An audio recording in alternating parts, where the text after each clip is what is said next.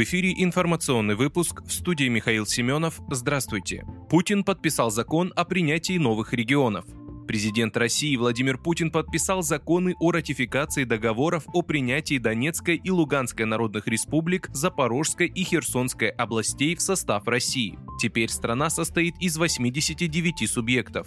Жители новых регионов признаются гражданами России, а переходный период продлится до 1 января 2026 года. При этом ресурсы на интеграцию и восстановление Донбасса и Запорожской и Херсонской областей уже предусмотрены в бюджете России на ближайшую трехлетку. В Рио главы ДНР назначен Денис Пушилин, ЛНР – Леонид Пасечник. В Рио губернатора Запорожской области стал Евгений Балицкий, Херсонской области – Владимир Сальда.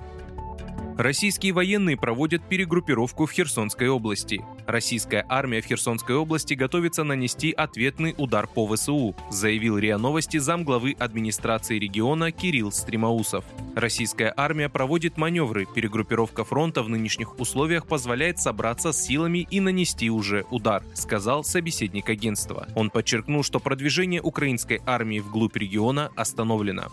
Украинские войска в конце августа начали попытки контрнаступления на Херсонско-Николаевском направлении. По сообщениям Минобороны, все эти попытки удалось отбить. ВСУ понесли большие потери. «Газпром» объявил о возобновлении транспортировки газа через Австрию.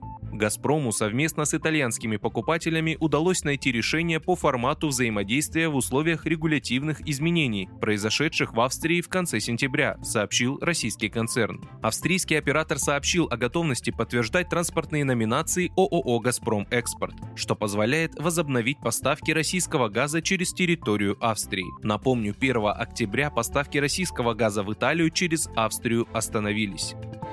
Патрушев заявил о высоком уровне террористических угроз в Крыму. В Крыму отмечается высокий уровень террористических угроз на фоне российской специальной военной операции. Надо немедленно устранить пробелы в безопасности, заявил секретарь Совета безопасности России Николай Патрушев. Выступая в Севастополе на совещании по безопасности в Крыму, Патрушев отметил результаты работы на антитеррористическом направлении на полуострове. Благодаря эффективным действиям спецслужб и правоохранительных органов предотвращено 12 преступлений преступлений террористической направленности, сказал Патрушев.